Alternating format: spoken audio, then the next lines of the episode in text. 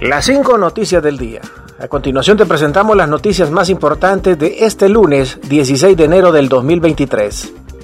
Bici Voladora, el nuevo proyecto para los turistas en Potreríos. Turismo de aventura en un atractivo canopy extremo en bicicleta es la nueva propuesta del municipio de Potreríos en el departamento del Paraíso, recorridos por la montaña en cuatrimoto, senderismo, restaurante y piscinas son parte de la propuesta en marcha por los inversionistas.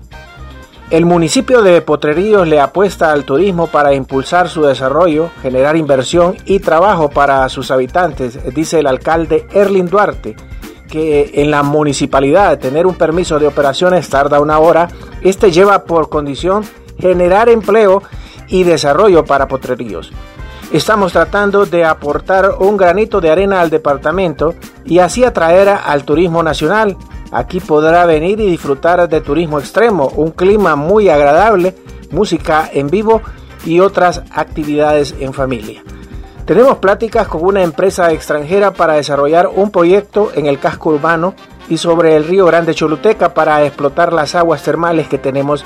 Aquí le queremos es que, que vengan a invertir les hemos facilitado la habilitación de la carretera y permisos de operación. Ellos nos traen generación de empleo y además permiten que los microempresarios vengan a vender sus productos. Abogada Miriam Suyapa Barahona, hemos sido eh, tratada de forma discriminatoria. La abogada y notaria Miriam Suyapa Barahona Rodríguez, quien se postuló a magistrada a la Corte Suprema de Justicia, consideró que se le ha tratado en forma discriminatoria. Por el momento yo puedo decir que como garantía de las mujeres se nos está eh, tratando de forma discriminatoria por ser mujer, indicó a la tribuna y a la vez invitó a ver la evidencia que consta en el video del 11 de enero.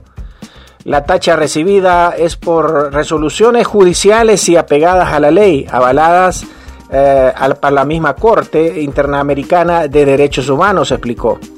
Mi tacha fue por una resolución, un voto particular como magistrada integrante de la Corte Suprema de Justicia, y mi voto es razonado, ni siquiera concuerda con la mayoría, es sobre un amparo eh, que se le inadmitió, pero yo no me puedo pronunciar sobre esto, debo esperar la resolución. Sin embargo, el jueves presentaré la reposición tras haber sido excluida del proceso, dijo la abogada.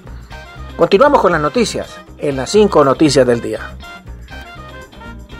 Bomberos buscan cocodrilo que nadaba en playas de tela. Elementos del cuerpo de bomberos permanecieron el fin de semana buscando un cocodrilo que supuestamente fue captado en la zona de tela por unos bañistas.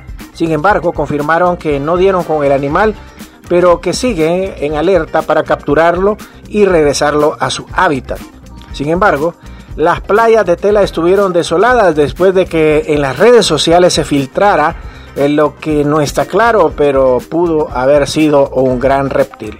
El cocodrilo fue visto y hasta se grabó en un video paseando tranquilo en el mar cerca de la playa donde muchos bañistas disfrutaban de la playa pese a que el clima estaba un poco frío. Detienen en Honduras a un sospechoso del asesinato de tres mujeres garífunas. Las autoridades de Honduras informaron este lunes de la detención de un hombre por su presunta participación en el asesinato a tiros de tres mujeres de la etnia garífuna, crimen que es investigado por el Ministerio Público de Honduras. Se trata de David Alexander Lambert, quien es sospechoso de participar en el asesinato de tres mujeres garífunas, hecho ocurrido este domingo en una playa de Puerto Cortés en el Caribe hondureño, afirmó la viceministra de Seguridad Julisa Villanueva. Las mujeres garífunas fueron identificadas como Cristi Espinosa, Yanaira Castillo y su prima Ana Castillo. Ellas estaban sentadas a la orilla de la playa cuando fueron asesinadas a balazos. Gracias por tu atención. Las cinco noticias del día te invita a estar atento a su próximo boletín informativo.